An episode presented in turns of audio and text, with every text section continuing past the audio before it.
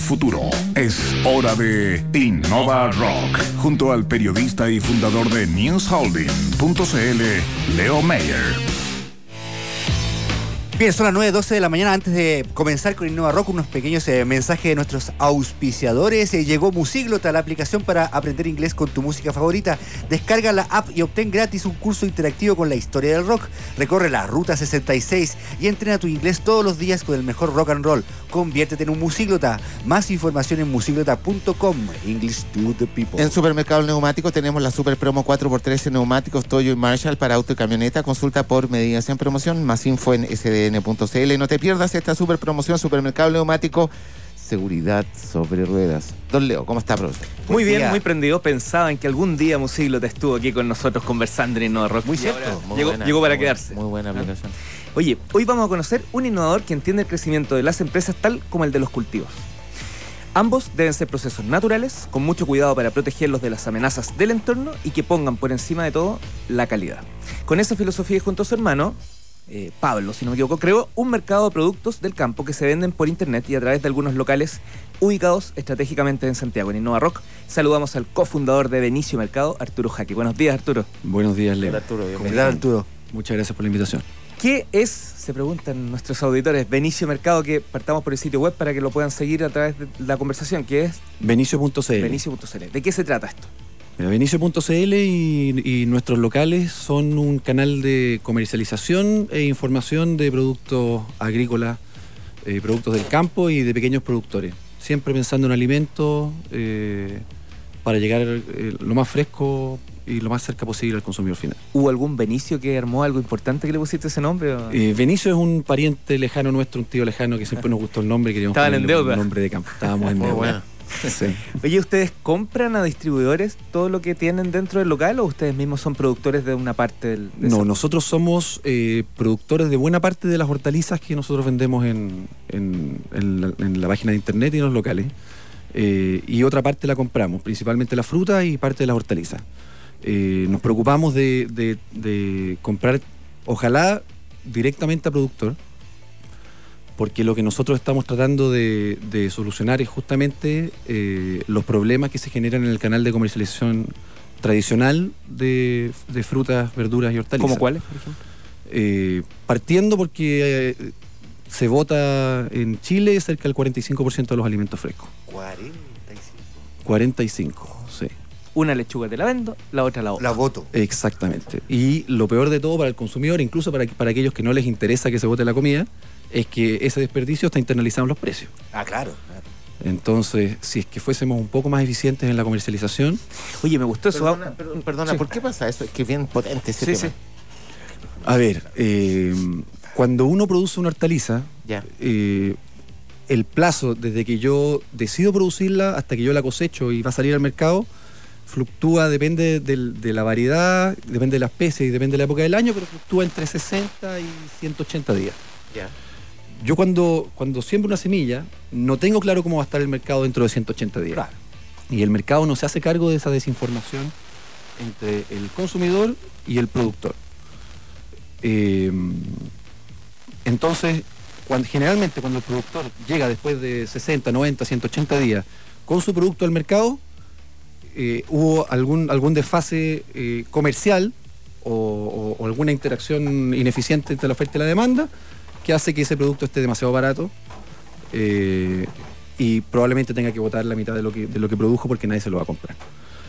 O porque no es capaz de llegar directamente a los centros de consumo. Y esto se acentúa porque eh, el 70, entre el 70 y el 80% de la fruta y verdura de Chile pasa por los mercados mayoristas, principalmente el valledor. Entonces en lo valledor los precios son super spot. O sea, el precio de hoy es el precio de hoy y quizá dentro de 12 horas el precio va a ser muy distinto porque depende de la cantidad de camiones de cada producto que llegó. Entonces, si, tú tuviste la mala suerte de llegar 24 horas desfasado con respecto al resto de los camiones, eh, si es que llegaron mucho, vas a vender muy barato y vas a tener que botar la mitad de tu comida. Si llegaron muy poco, vas a vender muy caro. Oye, y ustedes armaron un, concepto alrededor de esto que se llama, espérate, que aquí lo noté, desperdicio cero, que, un poco busca, aquí está la problemática, pero ¿cómo es la solución? Porque, mira, eh, nosotros desde la experiencia de productores, el, principal problema que, tuvimos hace unos 4 eh, o 5 años, antes de empezar a comercializar directamente, eh, fue que en una temporada de abundancia de lechuga teníamos un, un contrato ya armado con una cadena importante de supermercados. eh, y cuando llegó el momento de, de- del- de la compra, nos dijeron que no, que ya estaban cubiertos. Y son, son variedades de lechugas que son difíciles de vender en el mercado mayorista. Terminamos botando 200, 250 mil lechugas, me acuerdo ese verano. Eh, y decidimos que no, que no podía funcionar así. O sea, este problema generalmente está resuelto en otros países por medio de cooperativas que, que se generan cierto poder de negociación Claro. ante los grandes comercializadores. En Chile las cooperativas no funcionan bien, a, a- a juicio mío, porque generalmente el chileno es muy desconfiado del de al lado. Entonces se pregunta qué, qué va a ganar el socio y qué voy a ganar yo y por qué me conviene. Entonces la gente no logra eh, realmente asociarse. Entonces nosotros creemos que esto se resuelve haciendo una sola línea. O sea, si es que nosotros le damos realmente al productor una vitrina en nuestro local y en nuestra página de internet, para que él sienta que es él mismo el que está, el que está vendiendo y él puede manejar con el, con el apoyo nuestro eh, las estadísticas de- de- del consumo, las estadísticas del movimiento de los productos, él va a estar siempre produciendo lo que sabe que va a vender. Nosotros hicimos un, experimento con nuestra propia producción y ya hemos llegado a, no votar nada de lo que nosotros producimos.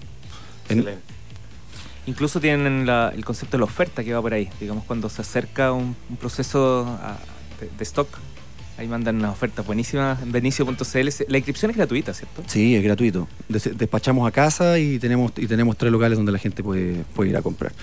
La idea es que, es que el, consumidor también se internalice en la problemática del, desperdicio de alimentos. Que entienda que es muy distinto que co- comprarle directamente al productor, que que el producto haya pasado por cuatro manos, más allá de por un tema de calidad y frescura que es real, porque en ese proceso se termina botando la mitad de la comida. Eh, y si es que el consumidor lo entiende, va a querer acceder directamente a donde el, a donde el productor ofrece sus productos. En Innova Rock y aquí en Mercado Futuro estamos conversando con Arturo Jaque, Benicio.cl, cofundador de Benicio.cl. Arturo, eh, ¿hay alguna diferencia entre comprar en el local? Obviamente que la comodidad de tu casa por internet, pero los precios son diferenciados, la oferta es diferenciada. Los precios son los mismos, la oferta es prácticamente la misma, a veces incluso hay un poco más de oferta en la página web de productos que justamente que nosotros no queremos desperdiciar y que tienen baja rotación en los locales, pues nosotros igual, de- igual podemos ofrecerlo en la página web porque eso nos permite a nosotros programar.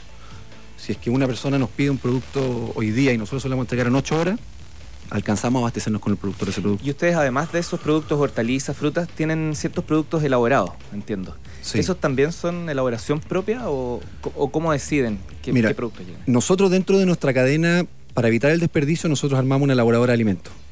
Y nosotros eh, elaboramos platos preparados. Pero elaboramos platos preparados que le entregamos a algunas cafeterías en un formato de plato del día. Porque, porque uno nunca sabe qué, qué va a ser lo abundante y qué va a ser lo escaso. Entonces la idea es que la, es, que, es que la cafetería acepte la idea de que si es que hoy hay abundancia de zapallo italiano, vamos a hacer zapallo italiano relleno.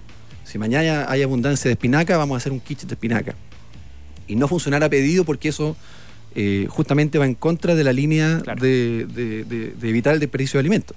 Porque además la, la naturaleza no sabe qué es, lo que, qué es lo que va a querer el consumidor. O sea, las heladas llegan la- cuando las heladas llegan, las plagas atacan cuando atacan las plagas, más allá de que el consumidor quiera espinaca eh, en noviembre, en marzo o en julio. El, el cliente que se interesa por el servicio va, entra a benicio.cl, se inscribe y, y actúa, digamos. Pero el restaurante, justamente, o la cafetería, también. ¿Esa es la fórmula? ¿Ustedes tienen.?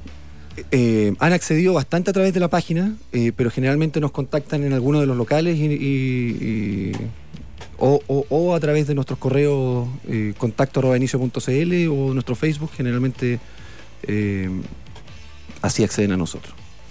Este tipo de emprendimiento en Europa, entiendo, tú corrígeme, eh, se han preocupado harto de generar sus propias certificaciones, porque esperar que alguien los certifique, porque todos son de buena calidad, únicos. Eh, incluso todo este tema de, ¿cómo se llama estos, estos nuevos eh, ferias em, de productos orgánicos que Sí. realmente uno dice qué tan orgánicos son?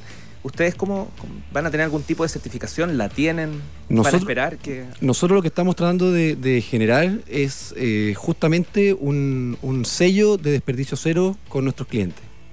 Que, que si es que nosotros abastecemos a un restaurante, poder ponerle un sello en la puerta que- para que el cliente sepa que ese restaurante está preocupado de abastecerse de lo que hay y no de lo que quiere producir, y no de lo que quiere cocinar ese día, sino que lo que hay. Porque además generalmente lo que tiene que entender el consumidor es que lo que hay en abundancia es lo que está mejor.